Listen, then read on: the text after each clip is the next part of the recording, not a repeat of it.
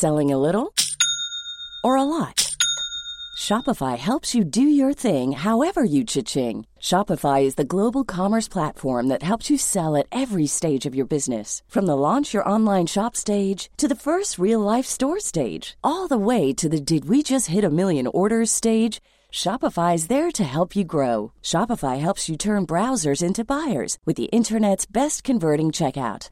36% better on average compared to other leading commerce platforms because businesses that grow grow with Shopify. Get a $1 per month trial period at shopify.com/work. shopify.com/work.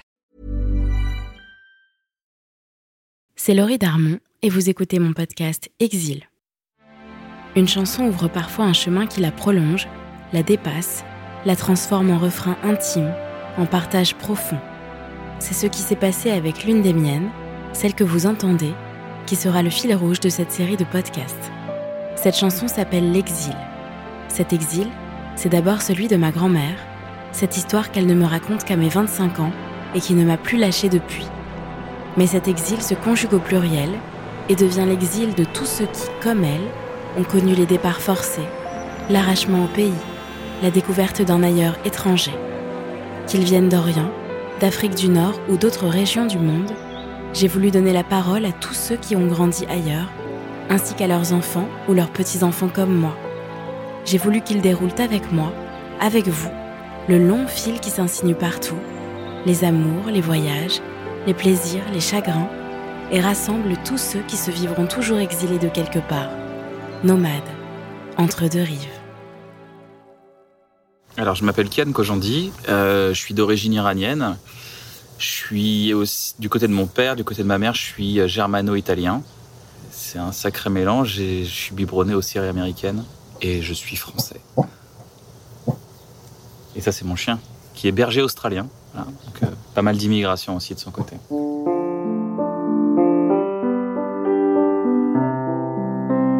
Mon père est né en ma mère est née en France, d'un père italien et d'une mère allemande. Ils se sont rencontrés en Allemagne. Ma mère est partie vivre en Iran avec mon père. Elle donnait des cours de français à l'Académie euh, française en Iran. Voilà, une sorte d'organisme pour la langue française en Iran. Donc elle donnait des, cours. Elle a appris le, perse là-bas. Euh, elle a appris la culture aussi. Elle a appris euh, bah, tous les tous les us et coutumes. Et le, le, plus gros kiff que tu puisses apprendre en Iran, c'est la cuisine, parce que je pense que c'est une des meilleures cuisines du monde. Comme tous les gens qui ont grandi avec une cuisine pensent que la leur est la meilleure du monde. Donc voilà, je suis comme tout le monde à ce niveau-là. Et euh, ils se sont rencontrés, puis euh, il y a eu euh, le, changement de régime en Iran, il y a eu la chute du Shah, donc mes parents ont décidé à ce moment-là, le, pays est tombé vraiment dans une sorte de révolution, situation un peu compliquée. Quand tu, quand tu as un enfant qui est mon frère et un deuxième enfant, et mes parents se sont dit, bon, bah, on va faire grandir les enfants en France, ça sera peut-être plus posé. Le, climat, on ne sait pas ce qui va devenir. Donc euh, c'était très très instable. Beaucoup d'insécurité, beaucoup de. D'après ce qu'ils m'ont décrit, c'était très, très compliqué. Quoi. Il n'y avait pas de. Il y a pas de beaucoup de, privation de liberté du jour au lendemain. C'était. Bon, voilà, on était loin des. On est loin de la France à ce moment-là. Mon père est retourné en Iran dans les années 90. Je crois que pour lui, été une période, cet exil euh, un peu forcé, ça a été une période de, de dépression lourde. Alors tu le sais pas quand t'es gamin parce que toi tu vois juste ton père qui regarde la télé toute la journée. Mais euh, ouais, c'est une dépression assez lente et lourde pour lui. Je pense qu'il a, vécu un truc assez compliqué. Il, a été arraché de, sa vie, quoi. En même temps, quand il réfléchit, si demain toi tu devais partir euh, et tout quitter et te retrouver étranger dans, une France qui, qui est pas, c'est l'époque de touche pas à mon pote, tu vois, le développement euh, des, associations antiracistes parce qu'il y avait vraiment un besoin, il y avait, vraiment un racisme euh, très très prononcé envers les, étrangers. Enfin, c'est comme ça que mon père l'a vécu, donc euh, voilà, c'est ce que je retransmets aujourd'hui.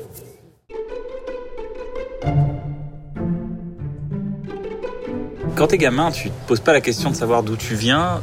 Tu comprends que la différence, tu comprends que tu comprends que t'es différent parce que tu manges par terre dans une, avec une grande tablée, euh, de, enfin une tablée même pas, une, une nappée, une grande nappe par terre et tu, tu manges par terre avec euh, tous les amis de tes parents et la famille.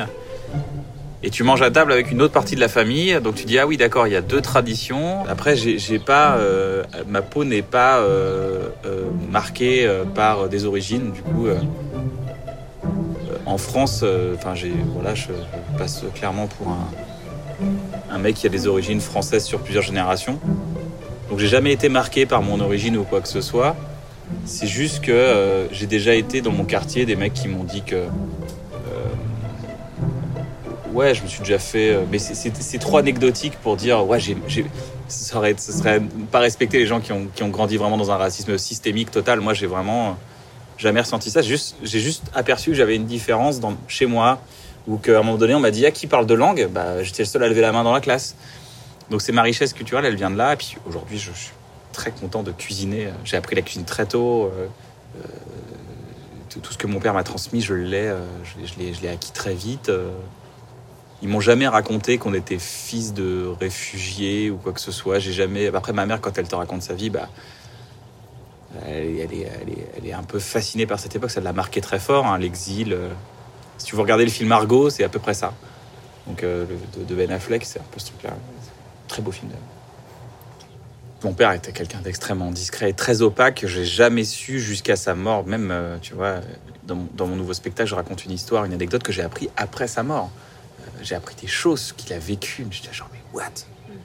Qui en plus te donne de la, de la compassion après, de la compréhension à l'égard de, ton père. Parce que mon père était quelqu'un de- d'extrêmement opaque, d'extrêmement.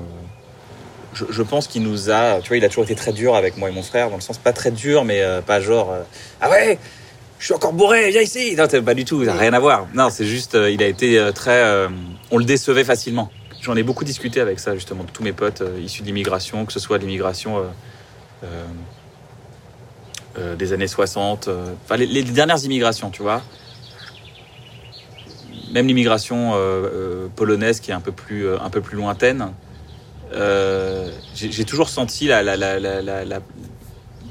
volonté de quand les, parents arrivent en- dans ce pays, tu sens qu'ils sont plus à leur place, ils doivent se recréer un statut social et ce qu'ils veulent le mieux pour leurs enfants, c'est que les enfants aient une reconnaissance sociale. Et je pense que c'est ça ils te transmettent un peu la pression. Et je pense que tu grandis avec un peu cette, cette pression de décevoir tes parents euh, facilement si tu fais pas un parcours type euh, médecin, avocat, c'est-à-dire le tampon du bravo socialement vous avez réussi monsieur ou madame. Donc je pense que tu ça peut forger des euh, ça peut forger des, des, vraies des vraies déterminations. Moi ça m'a ça m'a juste mis la, la pression et je, je la vis mal la pression. Donc euh, voilà après mon, père il a il a grandi avec ça. Et je pense que c'est- je, je peux pas lui en vouloir d'avoir été euh, d'avoir voulu que nous on s'en sorte. Tu vois c'est que de la compréhension quoi. Mais ça tu j'aurais aimé qu'on en parle. mais bon je pense qu'on est cette première génération à accéder à la psychologie et justement à avoir ces, ces, tu sais ces gens qui te je pense pas qu'en Iran, en 1945, on soit à donf dans la psychologie, tu vois. Qu'il ait grandi dans un univers de psychologie. Je pense pas que euh, mes, amis, euh, pareil, issus de, l'immigration, euh, soient, ont grandi dans la psychologie. Je le sais parce que même les, amis qui n'ont pas grandi avec un background de, de plusieurs origines euh, entre deux parents, n'ont pas grandi avec la psychologie. Psychologie, c'est très récent, donc j'aurais aimé que mon père m'explique un peu tout ça, son exil, tout ça, mais il l'a pas fait. Il disait juste, euh, on s'amusait beaucoup en Iran, et, après on s'est plus amusé. Ok. Comme un jeune à qui on a enlevé la capacité de s'amuser, quoi. Parce que même, mine de rien, presque quand, ton père il t'a, tu dis, putain, en fait, il avait, il avait mon âge, en fait. Moi, j'aimais. Ah, d'accord, ok. Donc, si moi, mon âge, je dois partir, waouh, chaud. Ça donne de l'indulgence de comprendre ça. Quand j'ai compris ça, je me suis dit, ah oui, d'accord, je comprends maintenant que je devienne absolument avocat. Quand je lui dit, je deviens humoriste, bon, on s'est plus parlé pendant 3-4 ans. Et puis ça me posait pas de problème de me dire, bon, bah écoute, tu veux pas être dans. J'étais tellement sûr de ce que je voulais faire que je dit, ah, t'es pas dans mon équipe, c'est pas grave. Je vais être aussi têtu que toi. Parce que les chiens font pas des chats. J'ai pris ça comme une émancipation. Aujourd'hui, c'est, mon parcours, c'est grâce à tout ça.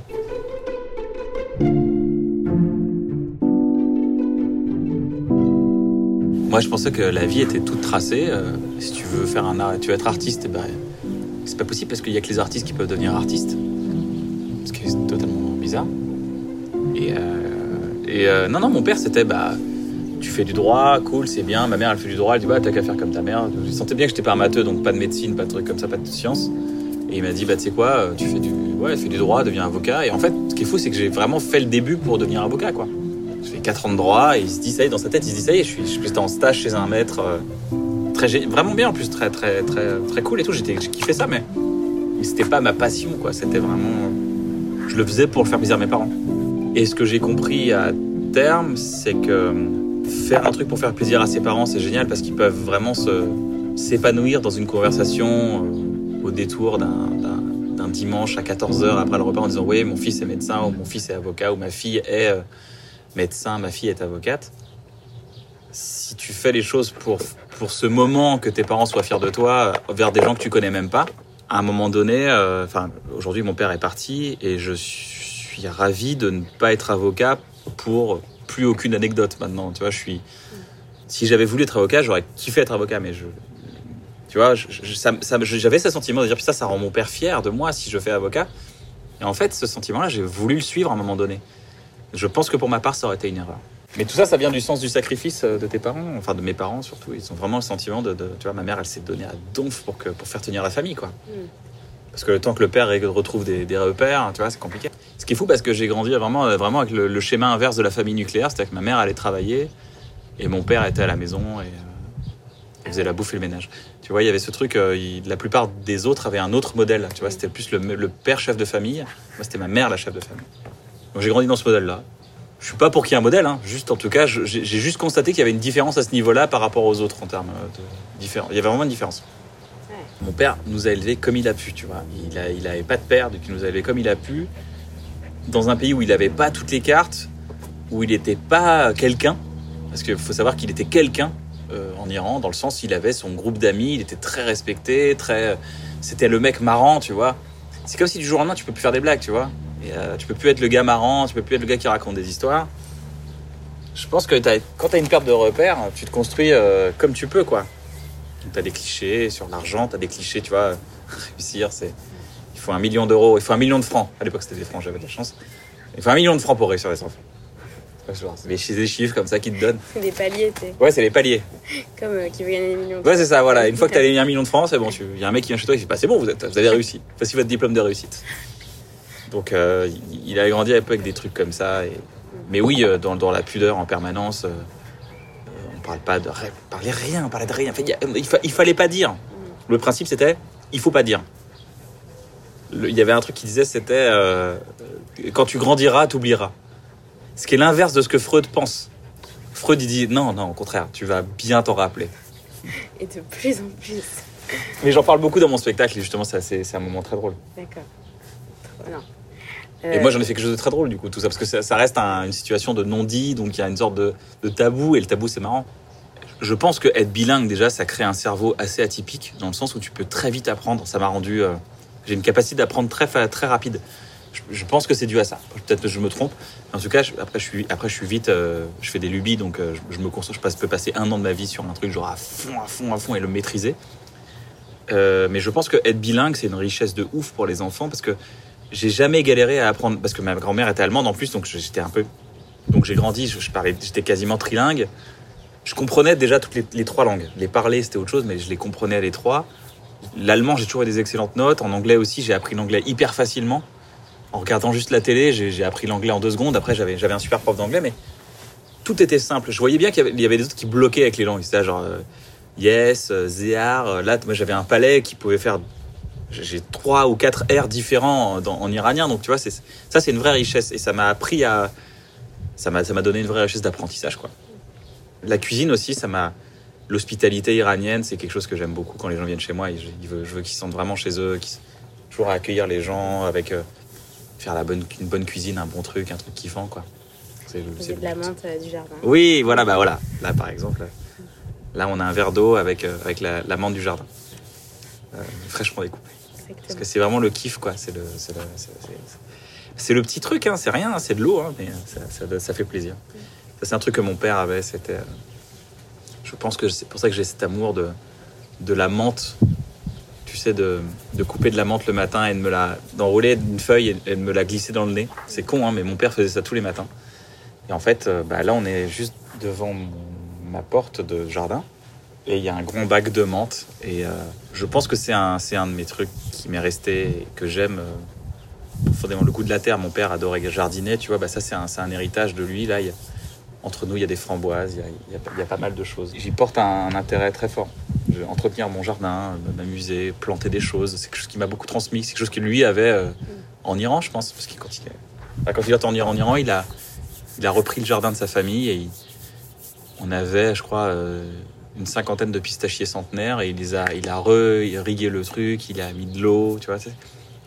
Ça peut paraître tout con, mais euh, il suffit de le dire avec un peu de poésie pour que ce soit hyper touchant quand tu vois un mec qui, euh, qui refait jaillir l'eau et qui donne. Personne ne connaît les pistaches à même un arbre. Enfin, moi, je les ai connus grâce à l'Iran. Quand je suis allé en Iran, j'ai découvert les pistachiers.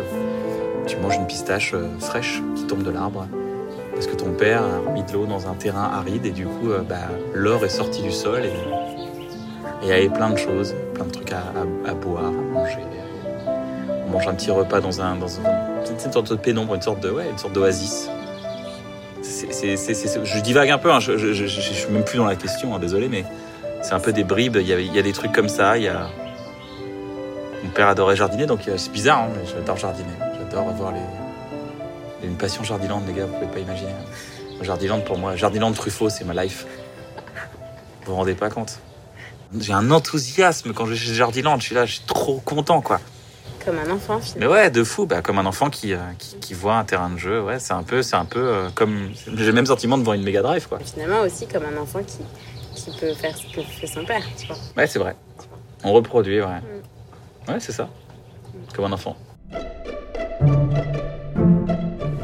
M'inspire beaucoup justement de cette culture du tabou euh, dans. dans, J'ai pris le, contre-pied complet, je pense que c'est vrai. Alors ça peut paraître un peu euh, cool euh, en 2020, euh, et, mais en 2008-10, il y avait très très peu d'artistes qui parlaient de masturbation, comme de dépression, comme de, problèmes d'érection, comme de, fantasmes, de, de, de constats d'échec. Il y a eu des gens comme Orelsan qui en ont parlé, il y avait, mais il y avait très très peu de gens qui étaient euh, sans tabou. Et quand, j'ai fait ma série, par exemple, j'ai fait une série qui s'appelle Bref, euh, à un moment donné, euh, je parlais de choses très crues comme ça, et en fait, mon père était là, genre, euh, il me disait, bah ouais, ouais, c'est trop ça. Ouais, c'est trop ça, mais comment ça, c'est trop ça? Moi, j'ai grandi dans un, dans un truc où je me suis construit tout seul. Je me suis construit complètement tout seul. Je suis allé à l'opposé du tabou que ma famille m'imposait en permanence. Ne dis pas, dis pas, dis pas, dis pas, non, non, dis pas. Dis pas, dis oui, dis pas. Dis oui, oui, oui, dis oui. Quand quelqu'un dit que je dis oui. Des V, disait mon père, des V, des V. Et je pense qu'un artiste, justement, doit dire, doit raconter, doit se livrer. Enfin, en tout cas, moi, j'ai choisi la, la, la, la, la, quête de. En, en quête d'identité, j'ai choisi la sincérité juste pour autoriser la comparaison avec les autres. Et aujourd'hui, euh, je suis content parce que beaucoup de gens m'ont fait des retours en mode euh, Ah, c'est cool, tu racontes des choses que j'ai vécues aussi. Et je me sens moins seul et eux se sentent moins seuls. Et du coup, on se sent moins seul. Du coup, on est plus ensemble et ça fait plus kiffer. Il y a, y a du plaisir qui naît de ça. Donc, j'ai- pris le contre-pied de, ma culture à ce niveau-là. Et ouais, dis pas. euh, Après, mes parents en plus ont vécu dans un, dans un, dans un régime un peu dictatorial. Donc, euh, c'était toujours euh, avant ou après la révolution. hein, c'était pas, pas facile. hein, c'était le côté ne dis jamais quand tu montes dans un taxi. C'était la règle, c'était euh, descends toujours deux rues avant euh, ton, ta destination et va à pied. Ne donne jamais l'adresse à un chauffeur de taxi où tu vas. Euh, ne dis jamais rien à tes voisins. Ne dis jamais rien. Ne dis pas quand tu pars en vacances. Ne dis pas où tu es allé en vacances. Ne dis pas ce que tu as acheté. Ne dis, rien. C'est vraiment vivons discret, vivons cachés. Après, moi, je suis pas quelqu'un d'extrêmement extraverti à ce niveau-là, mais j'ai grandi un peu dans le dans le fais attention, fais attention, fais attention. La parano. Mais c'est vrai que toi, du coup, avec Bref, notamment, t'as vraiment fait exister tous les tabous, genre, non. Tu les poses là, comme ça, et c'est chiant, mais j'ai plein de potes qui m'ont dit. J'avais un, pote qui m'a dit, parce que dans Bref, à un moment donné, il a, il a une aventure un peu extra couple. Et à un moment donné, le soir, il se couche et il met son téléphone face contre table au cas où il reçoit un texto dans la nuit. Comme ça, le, le téléphone, elle, personne. J'ai un pote qui m'a dit Ah, Pourquoi tu l'as dit ça ouais, t'as tout dévoilé, t'as tout fait exploser. J'ai tout lâché. Mais parce que je, je, je, je- trouve qu'on est, euh, on est bien plus à l'aise euh, quand on n'est pas dans le tabou et qu'on. J'ai besoin de beaucoup parler. Aujourd'hui, je m'épanouis beaucoup avec mon entourage. On, on parle énormément de choses. Parce que je pense que le- la simple idée dont on ne parle pas, elle peut partir en boucle. Et ça peut créer un vrai poison dans ta vie. quoi. Ça, peut être, ça peut être un truc dans lequel tu es en boucle et, Il suffit que quelqu'un te dise Ah oui, mais non, regarde ça, ça, ça, et hop, ça te, ça te décante. Mm. Et ben, ça t'enlève la, ça t'enlève la culpabilité. Et la culpabilité, je pense que c'est la plus belle façon d'être bourreau de soi-même. Est-ce que cette expérience qui, mine de rien, est, est un héritage, même si toi tu l'as pas vécu directement, mais est-ce que tu, c'est un truc dans ta tête de dire à tout moment, on peut me couper de là où je vis, devoir tout quitter et recommencer tout ailleurs? Est-ce que tu es très très attaché J'ai pas la valise, la fameuse valise euh, que, que j'ai plein, plein d'amis qui disent euh, mes parents ils ont toujours une valise prête sous la, sous la table, sous, la, sous le lit. Non, je, je- je suis trop, euh, je- à tort, hein, mais j'ai trop confiance. euh. Non mais il y a ce truc là et en fait je suis totalement euh, amovible parce que quand on était euh, quand on était petit il y avait toujours une famille, il y avait toujours 12, 15 personnes qui venaient à la maison en permanence. On se rend compte c'est du boulot. Hein. C'est du boulot de ouf de recevoir des gens. Et ils venaient, il y avait des matelas partout. Kian, ton lit, hop, tu le donnes à ta grand-mère. Hop, j'ai jamais eu. Voici, ça c'est à toi. J'ai jamais connu la possession. Jamais. Je suis, je fais. D'ailleurs, je prends pas soin de mes affaires du tout. Euh, Pour moi, un truc, c'est on l'utilise et après on le donne. Pareil, les livres. en fait, je donne toutes mes affaires généralement. Je donne tout. Je donne tout à des gens. Des gens, ils viennent chez moi, ils font ah, c'est super, pas, bah, prends-le. Ça m'a rendu très mobile. Dire, si demain tu me dis faut recommencer tout à zéro, mais vraiment de zéro zéro, et tu pars en Finlande, tu dois apprendre le finlandais. Tu vas vivre dans, dans un, tu vas re- repartir à la source, genre comme à Paris quand je vivais dans une chambre de 6 mètres carrés, et tu vois et tu te dis, euh, la chambre c'est il y avait un salon quand même, mais la chambre c'était 6 mètres carrés, mais il y avait une coloc tout ça, mais tu vois c'est une petite chambre. Mhm. Je, je pense que je, je- j'aurai la force de recommencer à zéro. Et j'ai la chance, je suis très bien entouré, et je sais qu'avec l'équipe là que j'ai, euh, on pourrait repartir à zéro. ouais. Mon père m'avait dit un truc, il avait fait une analogie assez belle. Il disait, tu sais, là, on a une cocotte minute, là, une cocotte minute, c'est un peu la base de la casserole que t'as, le fait-tout, tu vois. Et il dit, j'en ai acheté quatre dans ma vie des fait-tout, c'est-à-dire que j'ai recommencé quatre fois ma vie à zéro. Et, euh, je suis, à 65 ans, il me disait, je suis pas à l'abri de recommencer une cinquième fois, de racheter une cocotte minute, tu vois, parce que c'est increvable. Je trouve que le symbole de la cocotte minute, du, euh, voilà, euh, il me disait, voilà, ça c'est un, tu vois, ça c'est quand on achète une, tu vois, tu peux pas la détruire, une cocotte minute. Et ben voilà. Il me dit, euh, il y a- toujours moyen de. Il m'a, c'est vrai que j'ai toujours grandi dans cette. C'est, peut-être ça au fond que j'ai une insécurité au fond de moi. Elle vient peut-être de là. C'est intéressant ce podcast. Je me pose une question. Je viens de m'ouvrir une question. Je vais demander aux auteurs dans ma tête de, de pencher sur cette question. Je vais leur donner comme un comme un comme un contrôle de philo. Je vais dire les gars, maintenant on a une nouvelle question. Qu'est-ce que vous en pensez? Ah, Putain, vous avez 10 ans. Vous avez dit Vous avez 10 ans. Ça se trouve, j'ai cette- c'est pour ça que j'ai cette insécurité. De... C'est pour ça que je suis pas attaché au, au matériel du tout. Mais vraiment pas du tout. Et je te, je te jure que non. Je te jure que je me dis, bah, j'ai toujours euh, pensé que ma richesse c'était mes idées et de me dire, euh, c'est vrai que j'en ai, ai parlé à, à ma femme. Ça, je me dis, si demain, je dis toujours, t'imagines si demain euh, euh, tout était fini, on, on se retrouve à la rue. Au moins, je disais, au moins, euh, je pourrais faire du stand-up et euh, il y aurait peut-être 10 personnes qui viendraient et, au moins, euh, tu vois, on aura de quoi manger, et, tu vois. Et c'est vrai que j'ai ça en moi. Je m'en rends compte. Avec cette discussion, je m'en rends compte, c'est vrai. Et c'est vraiment le- la philosophie de mon père, quoi. C'est la philosophie des gens qui ont qui sont repartis de zéro. J'ai toujours envisagé le et si demain, j'ai mon plan, quoi. Et je me dis, c'est pas grave, on se démerdera, quoi. Je réécrirai des idées, repartirai de zéro. euh, j'ai pas besoin de papier, j'ai pas- besoin de rien, j'ai même pas besoin d'un téléphone, j'ai juste besoin de mon cerveau, quoi. La seule chose qui me rassure, c'est que j'ai un cerveau qui fonctionne. Et que je l'entretiens. Je me sens chanceux. Là, je me sens encore plus chanceux. Merci. J'avais jamais réfléchi à ça, mais ça sert à ça, les podcasts. Ça se dit, ah putain, en fait, je pense à ça. Et les photos défilent sur le coin de la table. Je la surprends fragile, déverse quelques larmes. Elle se souvient de tout, les parfums, les couleurs. Le temps n'a rien dissous, juste là dans son cœur. Elle me dit les détails, l'insouciance comme un fruit qui poussait en bataille sur le sol du pays. Et soudain le silence, la déchirure immense, l'exil.